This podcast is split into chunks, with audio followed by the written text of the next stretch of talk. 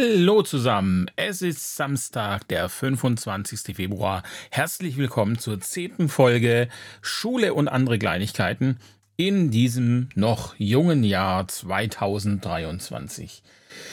Ja, so viel Energie, Mann, Mann, Mann. Und trotzdem einen Tag später als normal, einfach aus dem Grund, ich hatte gestern echt fiese Kopfschmerzen und habe mich da nicht in der Lage gesehen, was Sinnvolles auf die Beine zu stellen. Schauen wir mal, ob es heute besser klappt. Es waren ja Faschingsferien, drei, vier Tage, fünf Tage, ich weiß schon gar nicht. Ähm, es war auf jeden Fall schön. Wir waren weg. Ich hatte es ja schon gesagt, wir waren am Starnberger See. Da retten wir uns über Fasching sehr gerne hin, denn äh, dort kennt man Fasching eigentlich nicht. Äh, das höchste der Gefühle war im Hotel ein Tisch, auf dem so, äh, so Luftschlangen lagen. Das war es dann auch schon. Und ich würde sagen, das entspricht genau dem Maß an Fasching, äh, das gesund ist.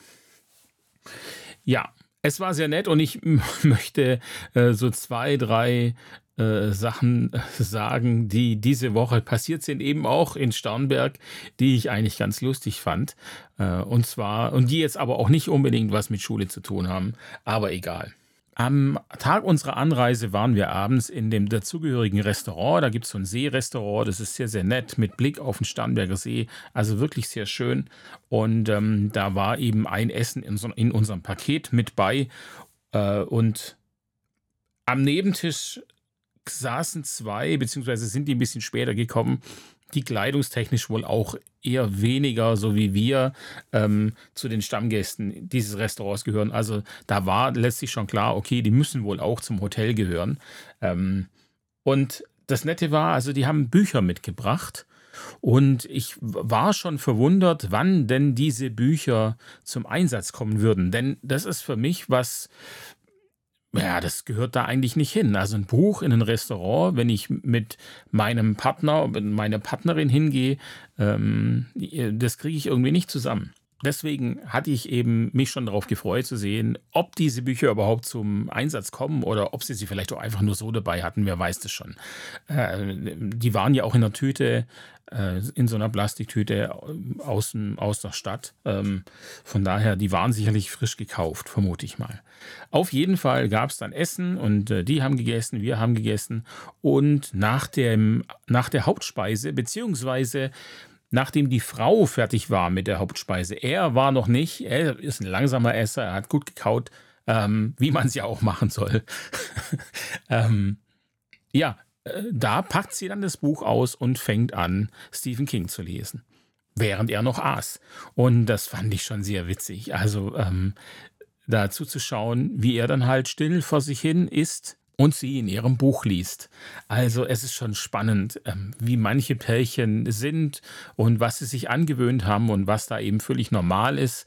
Ähm, ich bin mir sicher, wahrscheinlich gibt es auch bei uns irgendwas, äh, wo andere drüber äh, schmunzeln würden. Von daher war das eine wirklich nette, nette Sache.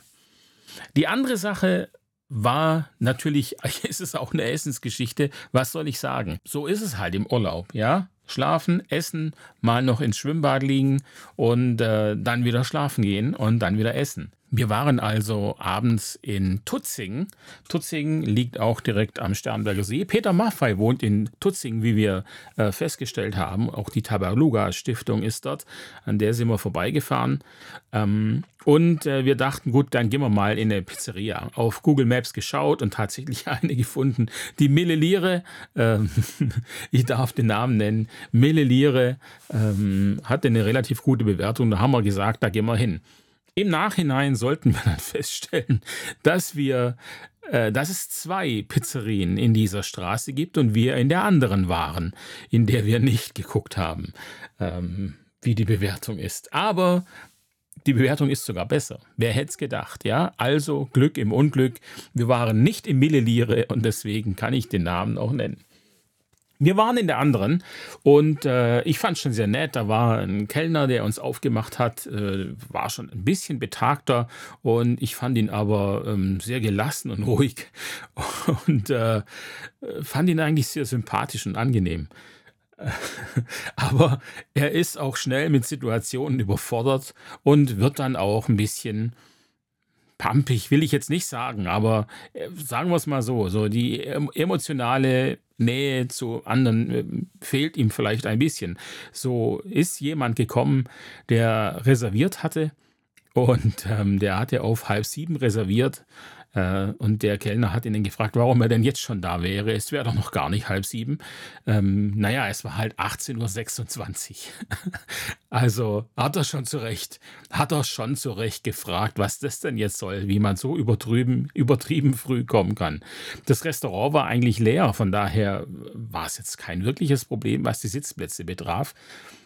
Aber ich glaube, der Kellner befand sich da gerade in einer äh, kurzen Talphase von der ein paar hatte er an diesem Abend. Und äh, da reagiert er dann einfach nicht so spontan und flexibel und nett.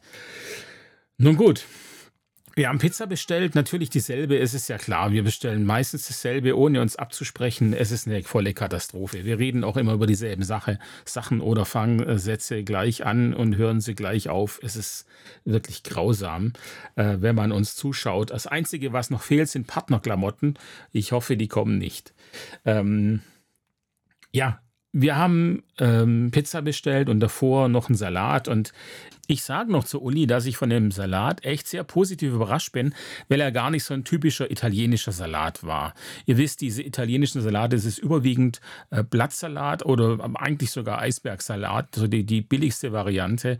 Dann äh, Essigöl drauf, zu wenig meistens, Salz fehlt auch noch, deswegen steht ja auch alles auf dem Tisch. Man sollte es ja selber machen. Das ist nicht so meine Art. Ich mag eigentlich schon den, den deutschen Salat, wie man den kennt, mit Kartoffel und äh, Karotten und ähm, ja, was noch Kraut ist noch vielleicht mit dabei, Sellerie und dann natürlich eine, äh, ein ordentlicher Schuck Maggi, wo einem dann auch nachher noch eine Stunde später der Magen wehtut wegen dem Glutamat. So, das sind so die Salate, die ich mag. Ähm, von daher, dieser, dieser Salat war, ich möchte jetzt nicht zu lange über den Salat sprechen, aber ähm, er war gut. Er war nicht so italienisch. Er war mehr Richtung Deutsch und nur ohne Magie. Also eigentlich äh, die gute Mischung. Bis auf die Schraube. Das muss man jetzt halt sagen. Die Schraube hat nicht reingepasst. Und ähm, ich wollte den Kellner eh rufen, weil es haben so ein paar Sachen nicht gestimmt. Da sind wir halt auch super kritisch, leider. Ähm, wir hatten Wasser bestellt, es gab keins. Meine Johannisbeerscholle war nur Johannisbeer, aber da habe ich nichts gesagt. Ich mag ja Johannisbeersaft, also schon okay. Ähm, und dann wollte ich aber halt auch noch sagen, dass eine Schraube im Salat liegt. Und ich bin dann zum Wasser gekommen. Da hat er gesagt, bringt er gleich. Und als ich anfangen wollte, weiterzureden, hat das Telefon geklingelt. Da konnte er dann nicht mehr mit mir sprechen. Er ist dann einfach weggelaufen. Und ähm, als er nachher wiederkam und es erklären wollte, dass er das Wasser einfach nur vergessen hat, habe ich ihm, ihn dann auf diese Schraube aufmerksam gemacht. Und äh, er wusste auch gleich, wo die herkommt. Sie hatten heute in der Küche nämlich was repariert. Und deswegen lag die Schraube im Essen. Gut, dann äh, wusste ich das auch. Ich ähm, möchte an der Stelle sagen, liebes, äh, liebe, lieber Italiener in Tutzing, ich mache mit meinen Achtern gerade ähm, in Technik Demontage, Remontage als Thema. Das heißt, wir schrauben kleine Akkugeräte auseinander wieder zusammen und schauen, dass am Ende nichts übrig bleibt. Vielleicht, also ich biete an, ich biete den Leuten an, einfach mal vorbeizukommen. Wir gehen das mal durch. Wie macht man das? Ja, und wie könnte man vielleicht auch reagieren, wenn man am Ende feststellt, dass ein Teil fehlt? Ja, was, wo, wo sucht man? Wie geht man vor? Ähm, ja, und vielleicht auch so Dinge davor. Also er, er kam dann, er ging dann nach hinten mit dem Salat, später kam er nochmal, es hat, hat dann doch ein bisschen in ihm gearbeitet und er hat dann erklärt, dass eben die Salatbar, die sie da hätten, äh, sich wohl darunter befunden hat, wo gearbeitet wurde. Das kann man schon machen. Ich will nicht wissen, was da noch alles reingefallen ist. Wenn die da eine Abzugshaube Haube abgeschraubt haben, die ist ja auch fettig oder so. Also ich bin mir sicher, da ist auch das eine oder andere Geschmacksteilchen noch in die Schüssel gefallen. Nun gut, so war's. Ich habe ihn dafür nicht zahlen müssen, was eigentlich auch nett war. Das Ding hat 7,50 Euro gekostet, was ich ja relativ viel finde für einen Salat, auch wenn er gut ist. Ähm, Und dann komme ich äh, noch zur letzten äh, lustigen Geschichte, die ich lustig finde mit meinem Humor. Da kann jetzt natürlich gut sein, am Ende sagt einer von euch, naja, so lustig war das jetzt aber nicht. Ähm, das kann gut sein, da warne ich euch schon mal vor, ist halt mein Humor. Ähm, wir hatten doch äh, Steuergruppensitzung, da hatte ich euch von erzählt.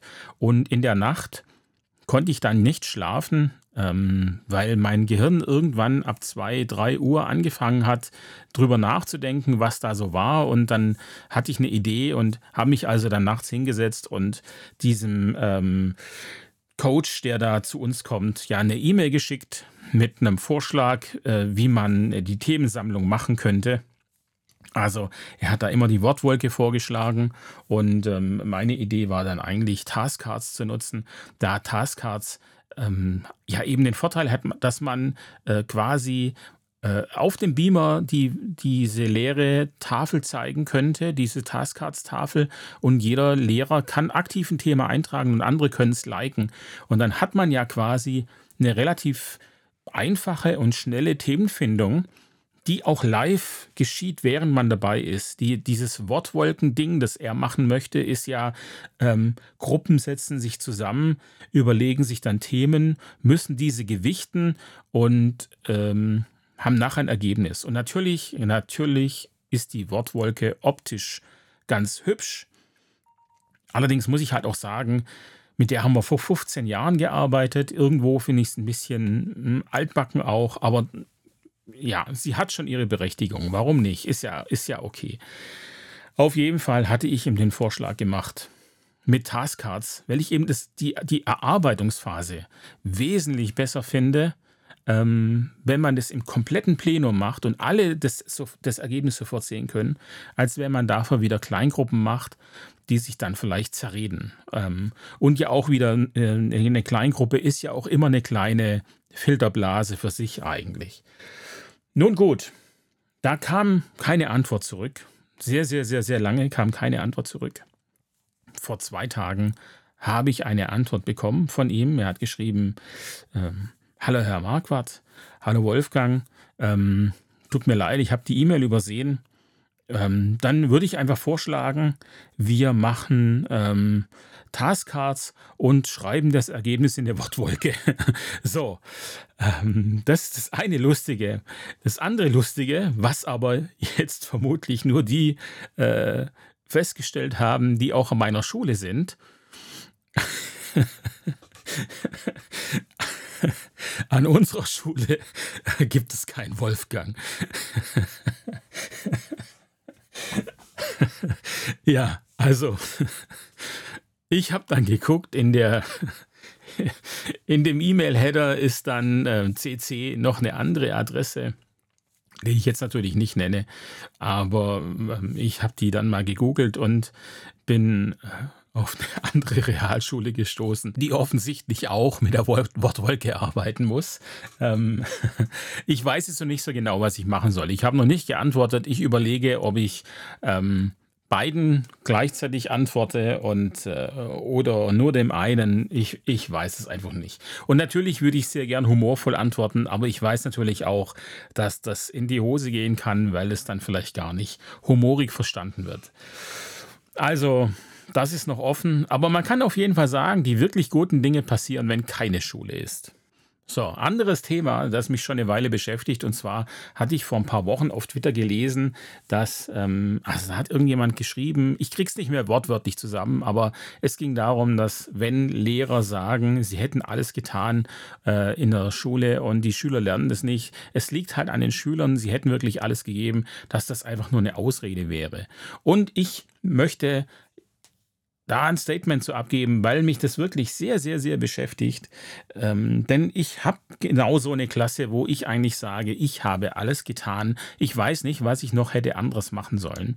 Ähm, ich habe mit denen, äh, ja, gestern am Freitag, ähm, habe ich da einen 30-minütigen Monolog gehalten. Ähm, wieder deswegen ein Monolog, kein Dialog, weil sie jegliche Antwort verweigern. Sie, sie weigern sich zu sprechen, etwas zu sagen. Ähm, Feedback zu geben. Sie sitzen einfach stumm da. Und es handelt sich hier jetzt nicht um eine kleine, niedrige Klasse, sondern es ist eine höhere Klasse auf jeden Fall. Ähm, bei denen sich eben Eltern auch schon beschweren und sagen, okay, das Thema wird nicht verstanden und ich dann aber sage, ich bekomme aber auch keine Rückmeldung. Niemand sagt mir, hey Lehrer, ich habe das Thema nicht verstanden, erklär es mir nochmal. Obwohl ich im Unterricht wirklich in jeder Stunde darauf aufmerksam mache, dass sie sich bei mir melden sollen. Entweder im Unterricht, aber wenn sie das nicht können, weil sie da Angst haben, ähm, dann halt über die Nextcloud Talk ist ja auch kein Problem, kann man mich auch anschreiben. Und diese ganzen Angebote, die ich da mache, werden nicht angenommen.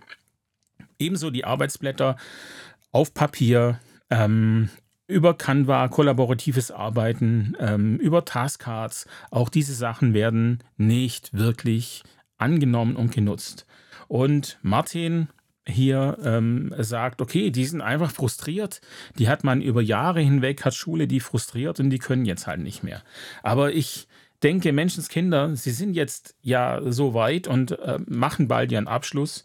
Ähm, da muss es doch möglich sein, sich aufzuraffen und zu sagen, okay, ich gebe jetzt einfach noch mal ein halbes Jahr Gas. Zumal es ja auch jede Menge Lehrer gibt, die helfen wollen und die sagen, hey, komm, ich bin da und, und helf dir, ja. Aber ich habe den Eindruck, und das habe ich denen am Freitag auch gesagt, dass manche diese, diese Haltung haben, so, ich bin hier und ich lehne mich jetzt mal zurück und lieber Lehrer, liefer mal ab, gib mir mal hier alles, was du hast und ich entscheide dann letztlich, ob ich das auch machen möchte oder nicht.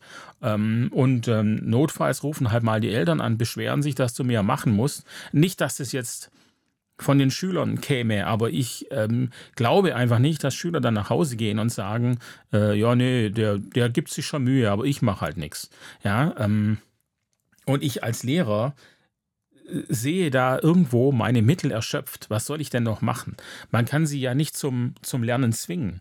Und ähm, jetzt gerade, wenn es darum geht, Motivation, ähm, dann befinden wir uns ja in Technik. Und Technik ähm, ist ein, ein, ein Gebiet, in dem jeder sehr frei arbeiten kann und tatsächlich auch machen kann, was er will. Also ähm, in der Klasse jetzt geht es zum Beispiel um die ähm, Abschlussarbeit. Sie können sich aus allem, was Sie machen wollen, aus allen Materialien, können Sie sich das raussuchen und Sie können selber entscheiden, was Sie bauen wollen. Natürlich sind wir ein bisschen geldtechnisch limitiert, kann jetzt nicht jeder für 50 Euro irgendwelche Materialien bekommen, aber ähm, von, den, von den Ideen, von den Gedanken, von der Umsetzung, vom Material liegt alles an ihrer, in ihrer Hand und ähm, wie will man denn noch mehr motivieren? Ja? So, und ich mache jetzt aber seit drei Wochen an der dummen Materialliste rum. Ich sage zu den Schülerinnen, ich muss ja einkaufen, also brauche ich von euch Materiallisten, Einkaufslisten quasi, ja, nach denen ich einkaufen soll. Und die sollten bitte dieses Format haben. Ähm, Maße in Millimeter, ähm, vorne Stückzahl, hinten die Bezeichnung. Ähm, einfach damit ich weiß, was ich kaufen muss und damit ich das Einkaufen auch für mich ein bisschen effizienter gestalten kann. Denn wenn man für 16 oder für 20 Schüler im Obi Holz kauft und ähm, ja, die ganzen Maße sind durcheinander, dann kann das echt Stunden dauern.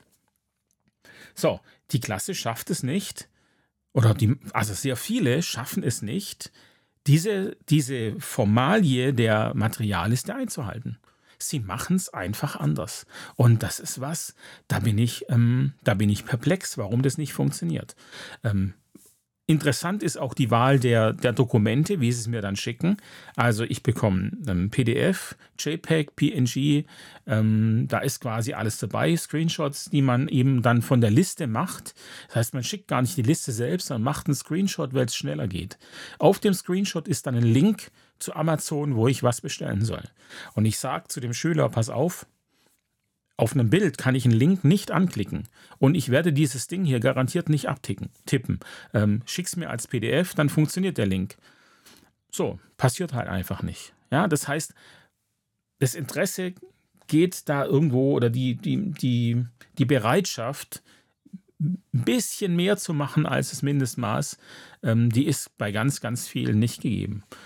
Und ich wollte Sie jetzt eben gestern fragen, warum das so ist, aber Sie geben einem da kein Feedback, sie lassen einen hängen. Und ähm, das ist eine, ja, das frustriert, das ist schade, weil man ja auch weiß, dass sie sich in den Hintern beißen werden in ein paar Jahren, ähm, wenn sie es dann irgendwo schwerer haben, äh, weil vielleicht die Noten dann doch nicht so gut waren oder weil ihnen eben einfach das Wissen fehlt in bestimmten Bereichen. Deswegen, und so möchte ich auf den Anfang zurückkommen, möchte ich sagen, dass es keine Ausrede sein muss, wenn Lehrer sagen, dass sie alles getan hätten.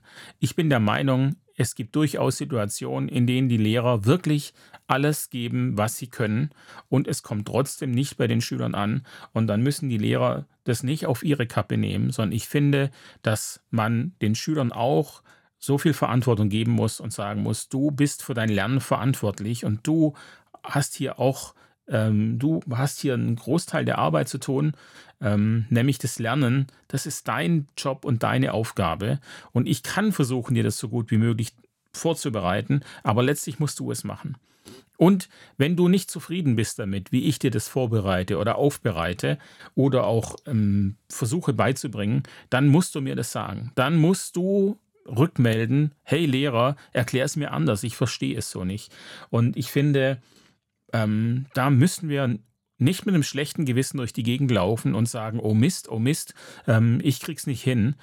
Nein, ich finde, das ist eine gemeinsame Sache von Lehrern und Schülern. Und je älter die Schüler sind, umso mehr ähm, kann man das von ihnen, von ihnen erwarten, dass sie da ins Gespräch gehen mit den Lehrern ähm, und äh, das Ganze eben auch ähm, ja, mitbestimmen und steuern können. Hackerangriffe auf Schulen. Ja, News for Teachers schreibt am 17. Februar, treiben Datenschützer die Bildungseinrichtungen in Klammer ungewollt in die Hände von Cyberkriminellen. Huh, das klingt ja hart und scharf. Ähm, es geht letztlich darum, dass das Land ja äh, sagt, man solle Microsoft nicht benutzen und Open Source äh, Systeme äh, verwenden, da diese eben datenschutztechnisch besser sind. Jetzt ist es aber so passiert, dass in Karlsruhe acht Schulen gehackt wurden per ähm, Ransomware. Das heißt, die Daten werden dann verschlüsselt und man hat keinen Zugriff mehr darauf. Wenn ich sage die Daten, dann meine ich ähm, alles, was sich auf der Festplatte befindet. Das heißt, damit sind die Computer nicht mehr nutzbar, da wirklich jede einzelne Datei verschlüsselt ist. Die Hacker, die erpressen jetzt die Schulen, das heißt, sie möchten ungefähr zwei Bitcoin je Schule, das sind ungefähr 41.000 Euro. Dann würden sie die Verschlüsselung wieder aufheben und äh, das kommt natürlich in der Regel nicht in Frage. Das Geld wird dann nicht bezahlt. Ähm, wir wurden auch schon mal, also zwei meiner Schulen wurden sogar schon mal gehackt. Ähm, allerdings ist das über Phishing passiert, das heißt ähm, dann eben über E-Mails, die sehr gut gefälscht sind und äh, sobald man dann auf den Anhang klickt, der tatsächlich wirklich inzwischen auch sehr, sehr gut aussieht, ähm, dann ist es vorbei. Dann ähm, kopiert sich diese Datei, dieses Programm auf die Festplatte und dann von Datei, Datei zu Datei weiter. Also das äh, geht so schnell, da kann man gar nicht reagieren. So, der Artikel, der stellt nun eben die Frage, ob ähm, hier kommerzielle Software nicht sicher wäre als ähm, Open Source Software, da nämlich diese äh, acht Schulen über die PEDML, also die pädagogische Musterlösung, ähm, gehackt wurde. Jetzt ist es allerdings so, dass die gehackt wurde über einen seit Jahren, äh, über, über eine seit Jahren bekannte Sicherheitslücke. Und damit muss man dann ja sagen, okay, also wenn es Sicherheitslücken gibt, die seit Jahren bekannt sind, dann ist es ja kein Problem von Open Source oder nicht. Dann wäre es ja das Problem, dass diese Lücke nicht geschlossen ist. Äh, es wurde deswegen gefragt beim Land, ob es diese Lücke gibt und das Land sagt, nee, die Lücke ist schon längst geschlossen. Das Problem ist, dass die Schulen das nicht abgedatet haben, die PEDML. So, jetzt ähm, ist es aber natürlich so, die Schulen sind dafür selber ja gar nicht verantwortlich, sondern eben entweder die, äh, die Schulträger oder die Dienstleister, die die PEDML in dem Fall eingerichtet haben. Äh, die PEDML ähm, besteht aus vielen Einzelteilen und dahinter arbeiten dann zum Beispiel Programme wie Univention. Univention ist für die Administration von Anwendungen und Benutzerinnen und so weiter zuständig. Und äh, Univention ist gar kein Open Source Programm, ähm, sondern ähm, die hat mit UCS School eine kostenlose oder kostengünstige Vari äh, Version bereitgestellt für Schulen. Ist also nicht Open Source, denn Firmen zahlen mal locker über 5000 Euro im Jahr für 100 Nutzer. Ähm, das ähm, UCS School ist ein zentraler Bestandteil der, der PDML. Und es gibt aber natürlich auch Open Source Programme drin, das ist ja klar. Und auch die, die PDML-Struktur selbst ist Open Source. Ähm, wir haben da zum Beispiel den OPSI-Server für die Programmverteilung oder ähm, auch die Firewall, äh, PFSense ist eher auch Open Source. Das Problem allerdings ist, wie gesagt, nicht die Sicherheitslücke selbst. Ähm, denn gerade auch bei Open Source, wo ja viele Menschen dran arbeiten, werden solche Lücken teilweise schneller geschlossen als bei kommerzieller Software. Man liest immer wieder von White-Hackern, die äh, Microsoft anschreiben oder Apple anschreiben und auf Sicherheitslücken aufmerksam machen, ähm, die dann keine Antwort bekommen und es gibt auch keinen Fix dafür. Beziehungsweise dauert es zu lange, bis dieser Fix dann in einem Update rausgeschoben ähm, wird quasi. Also das heißt, ähm, dass das Problem eher die Dienstleister sind oder eben die Schulträger. Bleiben wir mal bei Dienstleister, das beinhaltet ja auch Schulträger. Ähm, Allerdings muss man auch sagen, das gehört vielleicht noch mit dazu. Also Updates für die Windows-Clients, also die PCs, an denen die Schüler und Lehrer arbeiten, möchte man in der PDBL nicht direkt von Microsoft installieren lassen.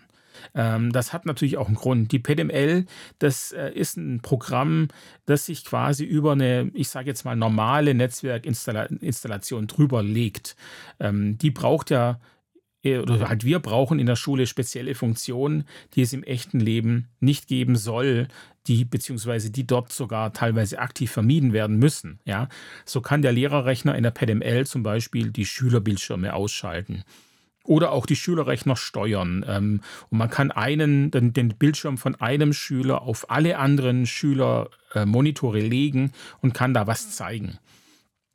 Das ist etwas, das funktioniert über Ports und mit Freigaben. Und natürlich versucht man in der Regel im Netzwerk Clients äh, relativ geschützt zu halten. So, Updates, die von Microsoft kommen, können die äh, PDML in ihrer Funktionalität beeinträchtigen, weil es eben sein kann, da wird eine Datei erneuert, die von der PDML eigentlich bearbeitet wurde. Deswegen werden die Updates vom Land, ähm, also diese Microsoft-Updates, die vom Land kommen, die werden nicht direkt auf die Clients draufgeschoben oder von denen empfangen, sondern die werden über den OPSI-Server eingespielt. Das heißt, das Land schaut sich diese Updates erstmal an, testet, ob sie der PDML schaden und wenn nicht, dann werden sie über den OPSI ausgeliefert. Das geschieht dann äh, automatisch, also das heißt, die installieren sich dann, allerdings eben erst, wenn das Land diese Updates freigegeben hat. Das heißt, wir haben hier eine, ähm, eine ordentliche Zeitversetzung zum originalen Microsoft-Update. Das ist natürlich vielleicht ein bisschen ein Problem, weil in dieser Zeit Lücken nicht geschlossen sind. Jetzt muss man aber natürlich auch sagen, dass die Clients in der Schule ja eh über den Server laufen, hinter einem Proxy-Server stehen und auch noch äh, hinter, dem, hinter der Firewall ähm, der Schule. Deswegen ist es vermutlich nicht ganz so tragisch. Ähm, nichtsdestotrotz haben wir hier vielleicht äh, eine kleine Lücke. Und wo ich gerade bei Firewall bin, für die Firewall, ja, an der das ganze Netzwerk der Schule hängt, ist der Dienstleister zuständig. Ähm, das Problem ist, dass Dienstleister, jedenfalls, jedenfalls meiner Erfahrung nach, ebenfalls keine Updates machen wollen. Ähm, und das liegt natürlich eben auch wieder daran, dass es sein kann, dass, dass Dinge nach Updates einfach nicht mehr richtig funktionieren. Und wenn es dumm läuft, dann ähm, schafft ein Update vielleicht auch eine neue Sicherheitslücke. Das ist ja klar, solche Sachen passieren. Ähm, aber das ist nicht die Regel. Microsoft hatte mal ein großes Update vor ein paar Jahren, ähm, nachdem die Druckerzuweisung in den Räumen äh, der PDML nicht mehr funktioniert hat. Und das war nicht nur ähm, dann ein Problem in der PDML, sondern auch in der Software von Privatanbietern ähm, gab es da, da echt Schwierigkeiten und die Drucker waren den falschen Räumen zugeordnet. Man konnte sie nicht mehr ansteuern und so weiter. War ein riesen Hackmeck. Wir an unserer Schule haben in der letzter Zeit ziemlich Schwierigkeiten mit unserem WLAN und es ist nicht so richtig klar, liegt es jetzt an der Internetgeschwindigkeit oder nicht doch irgendwo an den Access Points.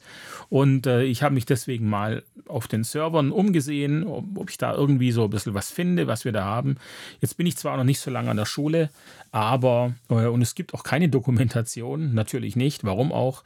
Ähm, aber da ja bei uns überall dasselbe Passwort benutzt wird, ist es dann leicht, äh, in alle Systeme reinzugelangen. Ähm, und unsere Firewall zeigte 74 veraltete Plugins an. Und die Hauptversion der Firewall, wir nutzen die OpenSense, also auch Open Source, ähm, war seit einem Monat abgelaufen. Kein Mensch hat sich diese Firewall im Laufe der letzten Jahre angeschaut. Und da ist jetzt der Schule gar kein Vorwurf zu machen, denn das gehört überhaupt nicht in deren Bereich.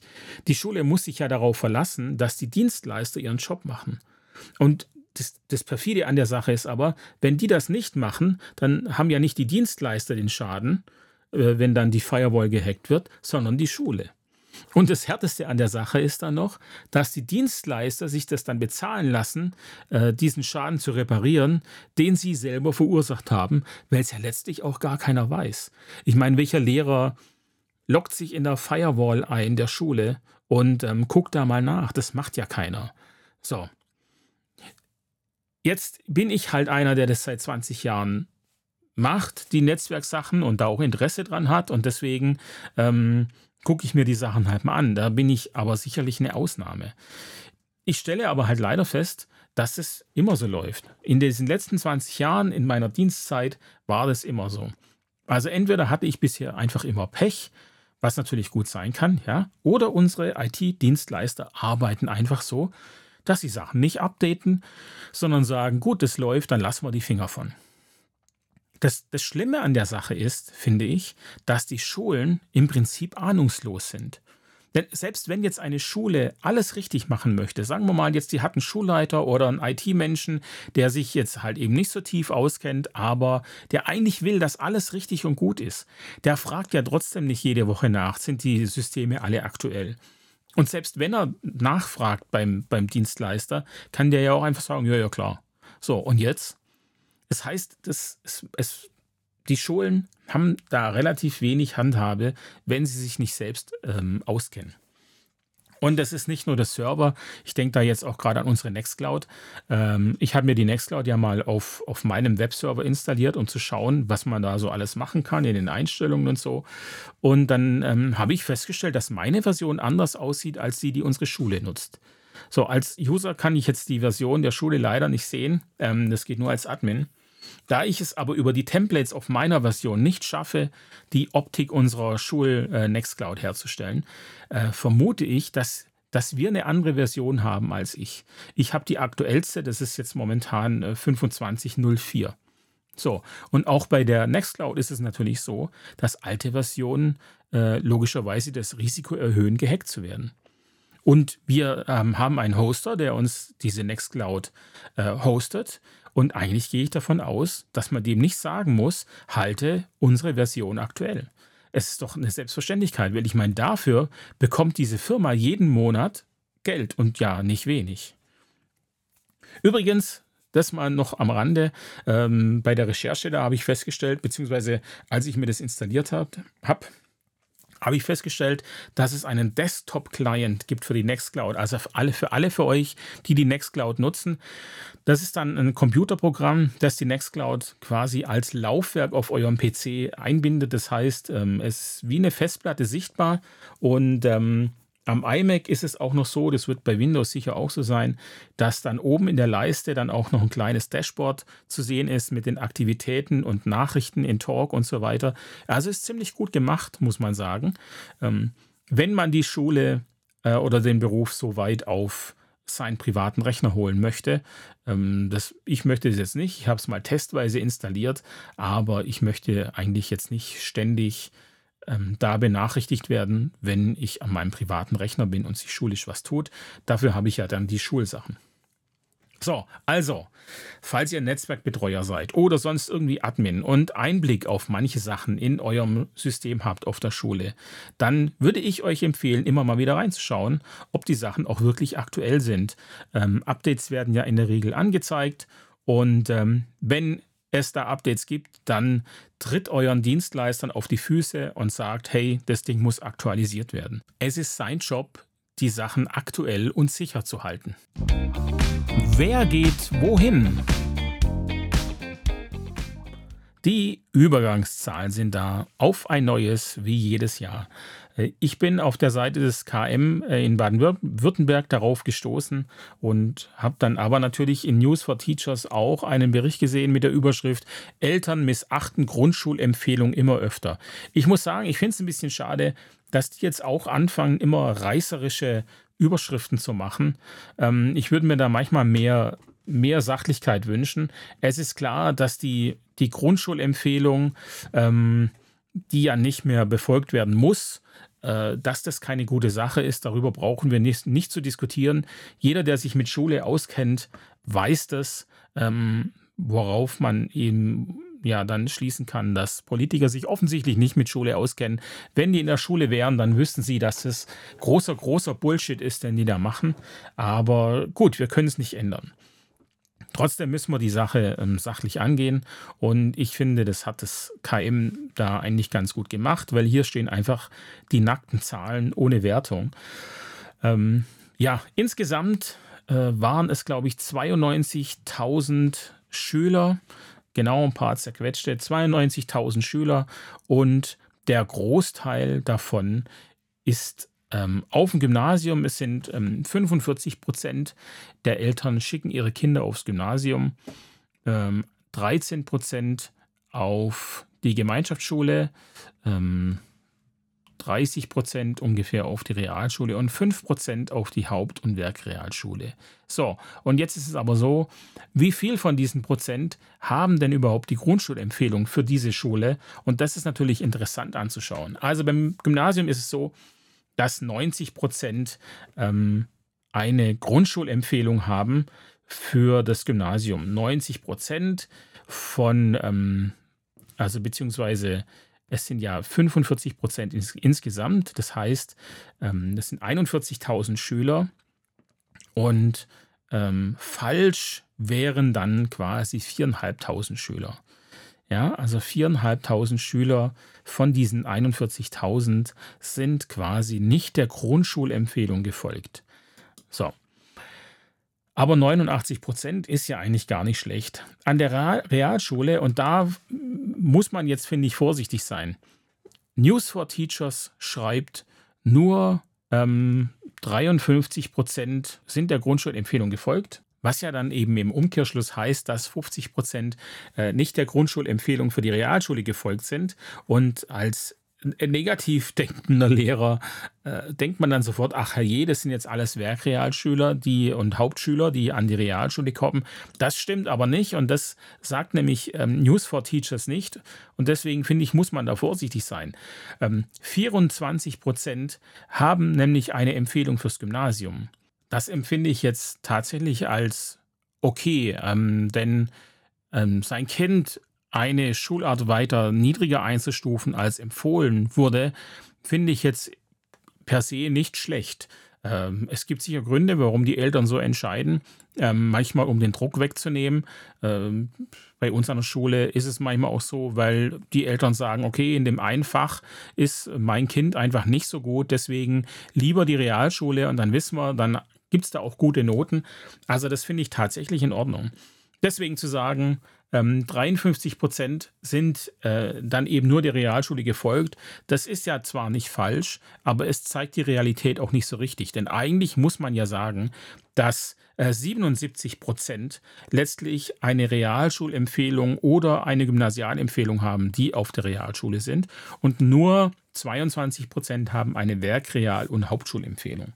Die leistungsstarke Realschule bleibt Baden-Württemberg also quasi erhalten. Allerdings haben wir in absoluten Zahlen ungefähr 7000 Schülerinnen mit einem Haupt- oder Werkrealschulabschluss, ähm, die auf der Realschule sind. Und da sehe ich eben tatsächlich durchaus ein Problem, da das Verhältnis von ähm, ja, 30.000 Schülerinnen mit Realschul- oder Gymnasialempfehlung und 7000 Schülerinnen ähm, mit Werkrealschulempfehlung, dass das eine, eine schwierige Mischung sein kann. Gut, okay.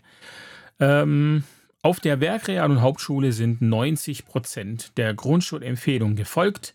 Das heißt, diese ähm, restlichen 10 Prozent verteilen sich dann eben auf ja, Realschule, Gymnasium, Gemeinschaftsschule. Und an der Gemeinschaftsschule ist es so, naja, dass da ja eigentlich ähm, alle Grundschulempfehlungen letztlich richtig sind. Und die Verteilung ist aber 58 Prozent ähm, haben die Werkrealschulempfehlung, dann ähm, 28 Prozent die Realschulempfehlung und 13 Prozent fürs Gymnasium. Ich bin da einfach super skeptisch. Ich bin der festen Überzeugung, dass diese ähm, 13 Prozent fürs Gymnasium auf der Gemeinschaftsschule ähm, untergehen und komplett unter ihren Leistungen bleiben. Ich glaube, so viel kann man nicht alleine und selber arbeiten, dass man da dasselbe Niveau bekommt wie auf dem äh, richtigen Gymnasium in Anführungsstrichen. Allerdings ist der Druck auf dem, auf dem richtigen normalen Gymnasium sicherlich sehr, sehr, sehr viel höher. Von daher kann ich die, die Entscheidung der Eltern da sicherlich auch verstehen. Aber naja, da wäre durchaus die Frage, ob es nicht sinnvoller wäre, ähm, sein Kind auf die Realschule zu, schick zu, schicken, anstatt auf eine Gemeinschaftsschule und dann ins Gymnasium, ins gymnasiale Niveau. Ähm, aber gut, das muss jeder natürlich selbst, äh, selbst entscheiden. Und es ist auch natürlich stark abhängig von der Schule. Das wissen wir alle. Ähm, es gibt sicherlich Gemeinschaftsschulen, die richtig, richtig gut sind und ähm, dann eben wiederum Schulen, äh, wo es keinen Sinn macht, sein Kind äh, hinzuschicken. Damit haken wir das Ganze auch ab. Ich möchte euch nicht weiter mit Zahlen äh, da belästigen. Es ist eh schwierig, äh, Zahlen so gut zu verarbeiten. Zumindest ich kann das nicht so richtig gut, wenn ich sie höre. Deswegen zurück ähm, nochmal kurz zu unserem Ausflug an den Starnberger See. Wir waren an einem Tag in München und äh, München ist eigentlich eine ganz, ja, eine tolle Stadt, da sind wir gern. Ähm, bis auf die eben die Tatsache, dass in allen Sportgeschäften diese Bayern München Werbesachen rumliegen. Mann, Mann, Mann, Mann, Mann. Leute, wirklich, ich hoffe, ich habe hier keine Bayern-Fans als Zuhörer. Das wäre, da müsste ich nochmal echt nachdenken über den Podcast, ja ob ich das dann überhaupt unterstützen kann. Ja. Ich, ja, okay, aber ich, ich gehe mal später in mich. Ähm, auf jeden Fall sind wir äh, durch München gelaufen und überall hingen Plakate von der ökologisch-demokratischen Partei und da war dann fett draufgeschrieben, wie die Digitalisierung unsere Kinder krank macht. Und oben drüber stand Lernstörungen, Depressionen, Kurzsichtigkeit. Der fachliche Mensch, der hier an dieser, der da verantwortlich ist dafür, ist Professor Dr. Dr. Manfred Spitzer von der, ähm, ja, ist der ärztliche Direktor der äh, Uniklinik Ulm, der psychiatrischen Uniklinik Ulm und äh, also Baden-Württemberg leider. Ähm, und der Manfred Spitzer, der ist ja, sehr umstritten mit seiner Meinung. Diese Meinung hat er schon sehr lange. Ich habe ähm, auf Lehrerfreund einen Artikel gefunden aus dem Jahr 2012. Ähm, das heißt, der Spitzer ist da schon lange im Geschäft und sagt dann immer dieselben Sachen, wobei jetzt sind neue Sachen dazugekommen, eben die Kurzsichtigkeit. Und der Lehrerfreund hat da, wie gesagt, einen Artikel aus dem Jahr 2012, der dann, glaube ich, 2017 überarbeitet wurde. Ähm, ich gucke gerade kurz nach geändert, ja genau, geändert 2017. Und ich möchte jetzt gar nicht über die Details des Ganzen sprechen, aber ich fand die, das Fazit der Seite Lehrerfreund eigentlich sehr, sehr gut. Denn tatsächlich sind es, sind es Themen, die uns immer noch beschäftigen im Alltag. Ist das Digitale jetzt gut oder nicht? Und ähm, ist es schädlich sogar oder nicht? Ähm, und der Lehrerfreund schreibt, aus Spitzers Sichtweise gibt es keine Alternative. Digitale Medien sind unter allen Umständen schlecht, unabhängig von weiteren zum Beispiel medienpädagogischen Einflüssen. In der Medienpädagogik dagegen glaubt man daran, dass die möglichen negativen Effekte des Medienkonsums vermindert oder gar verhindert werden können, wenn der Umgang mit Medien von der Pike auf gelernt wird. Diese, beid, diese beiden Positionen sind unvereinbar. Für beide gibt es zahlreiche Belege in Form von wissenschaftlichen Studien, in Klammer, aber wir, wir, wissen ja alle, wie unseriös Zahlen sind, wenn Aussagen über Menschen getroffen werden. Und ähm, was bleibt, ist die Glaubensfrage. Und jetzt kommt das Fazit, das mich schon auch gepackt hat und wo ich denke, ja, das ist es eigentlich. Da so, so, so ist es. Da können wir auch nicht, können wir drehen und wenden, wie wir wollen. Ähm, also Fazit von lehrerfreund.de. Was auch immer Sie glauben, es spielt keine Rolle. Denn das Rad lässt sich nicht zurückdrehen. Digitale Medien sind um uns, überall, immer. Vielleicht sogar auch schon in uns. Und vielleicht machen sie uns doch blöd und dement.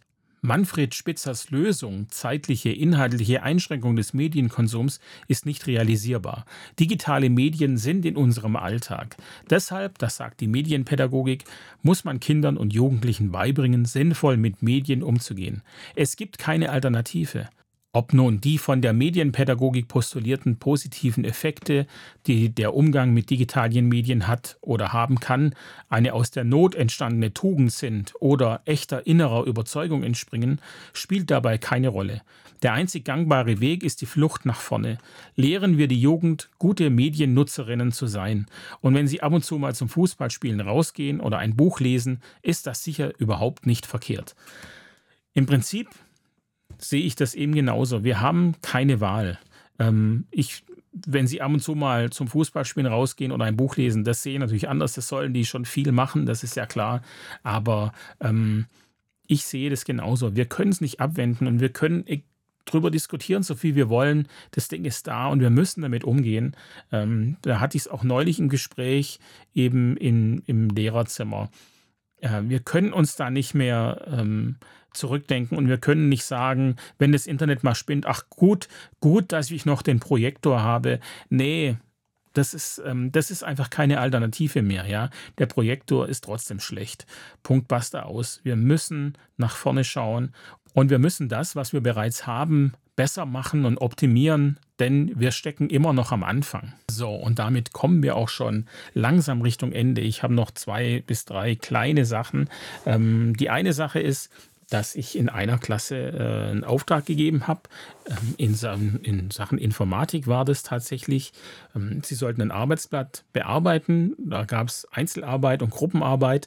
Das fällt den Schülern unheimlich schwer, äh, von der Einzelarbeit in die Gruppenarbeit zu wechseln und dann auch wieder zurückzuwechseln. Das gelingt den, gerade den schwächeren Schülern, sorry Christine, ähm, gelingt es fast gar nicht, zurückzuwechseln. Und ähm, ich bin auch hier wieder einfach von unseren oberen Klassen super enttäuscht. Wir bringen das denen einfach nicht bei, das selbstständige Arbeiten. Man merkt es, dass sie ähm, einfach darauf warten, ähm, recht genaue Anweisungen zu bekommen und auch ähm, von uns korrigiert zu werden, wenn sie Anweisungen falsch machen. Wenn man das nicht macht, dann machen sie sie falsch, obwohl sie wissen, dass es falsch ist. Und genau daran müssen wir Lehrer doch arbeiten, dass wir die Schüler dazu bekommen, äh, ihr Handeln zu reflektieren und dann die richtigen Entscheidungen zu treffen. Also als Beispiel in diesem Arbeitsblatt äh, gab es die Aufgabe, ähm, macht Vierergruppen und ähm, jeder in der Vierergruppe schaut sich ein Video an und erzählt nachher den anderen, um was es in diesem Video ging. So, wie viele Vierergruppen hatte ich in meiner ähm, Informatikgruppe? Es gab eine Vierergruppe, die das so hinbekommen hat. Dann gab es eine Dreiergruppe und zwei Zweiergruppen. Und die Zweiergruppen, die haben dann halt einfach gesagt, ja, jeder von uns hat zwei Videos angeschaut.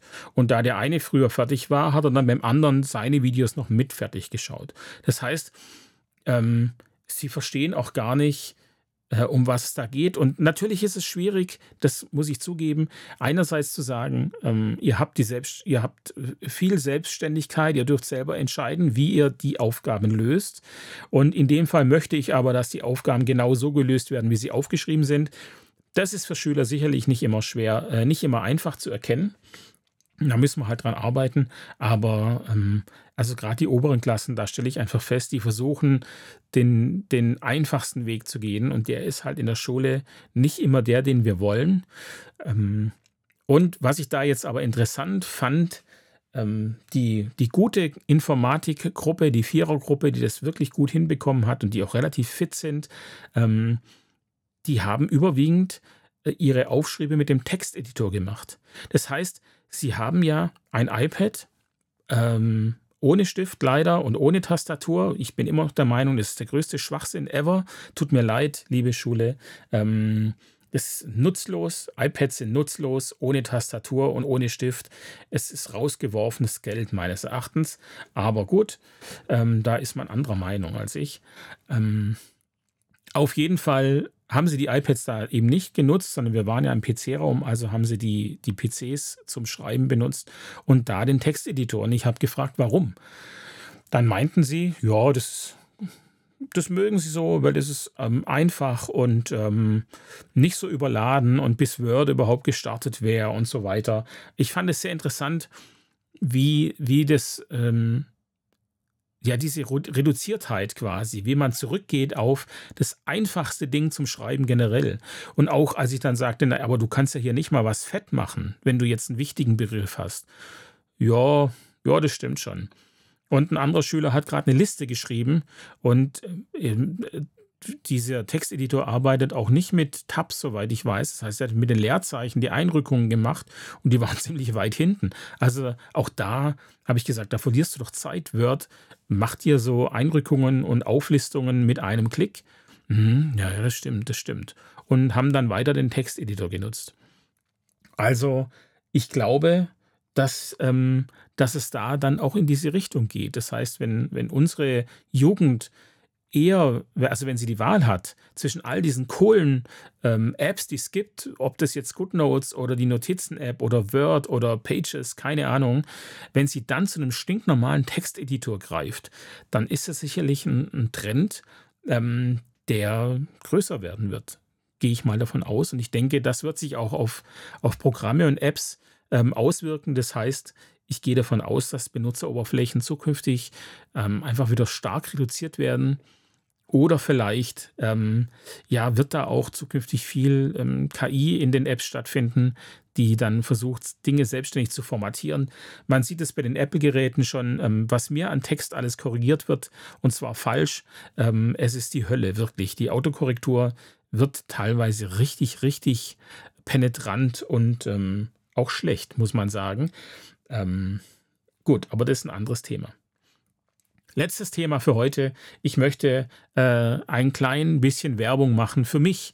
Und zwar ähm, wisst ihr das ja, dass ich, dass mir das mit den Ohren ähm, schwerfällt im Unterricht und dass ich sage, ähm, ich, meine Zukunft als Lehrer ist eigentlich gelaufen, egal ob ich jetzt am ZSL einen Platz finde oder nicht.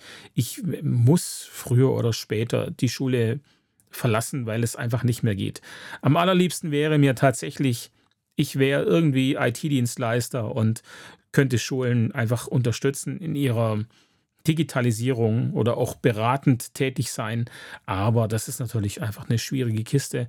Und für den IT-Dienstleister fehlt es mir natürlich auch an, an Wissen, was Netzwerktechnik betrifft. Ähm, ich kann da zwar überall gut mitsprechen, aber in der Tiefe fehlt mir es einfach. Was ich aber seit, naja, seit 20 Jahren mache, sind Homepages. Und deswegen möchte ich versuchen, mir da ein äh, Standbein aufzubauen. Ähm, falls es mit dem ZSL nichts wird, dann ein größeres Standbein. Und wenn es mit dem ZSL was wird, dann ein kleineres vielleicht. Und ja, deswegen habe ich eine Internetseite äh, gemacht, die heißt web4school.de die, das For ist eine Zahl, also web4school.de. Ja, okay, ist schwierig, ich merke schon. ähm, Web4School, ähm, das ist meine Internetseite und ähm, da kann man sich melden. Ich würde ähm, Homepages programmieren für Schulen, designen. Ich arbeite mit WordPress, das ist einfach und schnell und trotzdem schön. Ähm, ich weiß, worauf Schulen Wert legen und das kann ich auch bieten und da kann ich auch beratschlagen und Tipps geben. Und mir geht es eben nicht um die fette Kohle. Ich muss davon nicht leben, da ich ja immer noch meinen Lehrerberuf habe. Also ich, ich ähm, weiß nicht, ob ich dieses ähm, Webdesign komplett machen könnte. Vermutlich nicht. Ich denke, ein Stück weit würde ich immer in der Schule bleiben, aber ich würde halt versuchen zu reduzieren, ähm, damit ich das andere dann äh, machen kann. Ähm, ja, also von daher, Web for School, ich biete Homepages an, äh, E-Mail-Adressen, Verwaltung, Einrichtung. Ich kann euch die Nextcloud installieren äh, und euch da unterstützen. Ich kann euch eure Homepage hosten oder ich kann auch einfach nur ähm, das Hosting übernehmen und eure Homepage pflegen. Ähm, euch entweder zeigen, wie ihr selber Beiträge in WordPress gestalten könnt, ähm, oder ich kann sie auch für euch einpflegen, wenn ihr mir sie schickt. Also da lässt sich sicherlich äh, für jede Schule was finden. Wenn ihr da Interesse habt, meldet euch. Wenn ihr eine Schule habt, die Interesse haben könnte, dann ähm, macht Werbung für mich. Es würde mich freuen. Und ja, dann schauen wir mal. Schauen wir mal, ob es was wird. Gut, das war's. Jetzt sind 50 Minuten um. Ich dachte eigentlich, es wird heute ein kurzer Podcast. Ich habe es nicht hingekriegt. Was soll man da machen? Machen wir Wochenende. Gehen wir ins Wochenende, würde ich sagen. Ich wünsche euch einen wunderschönen Tag und äh, wir hören uns wieder. Bis bald.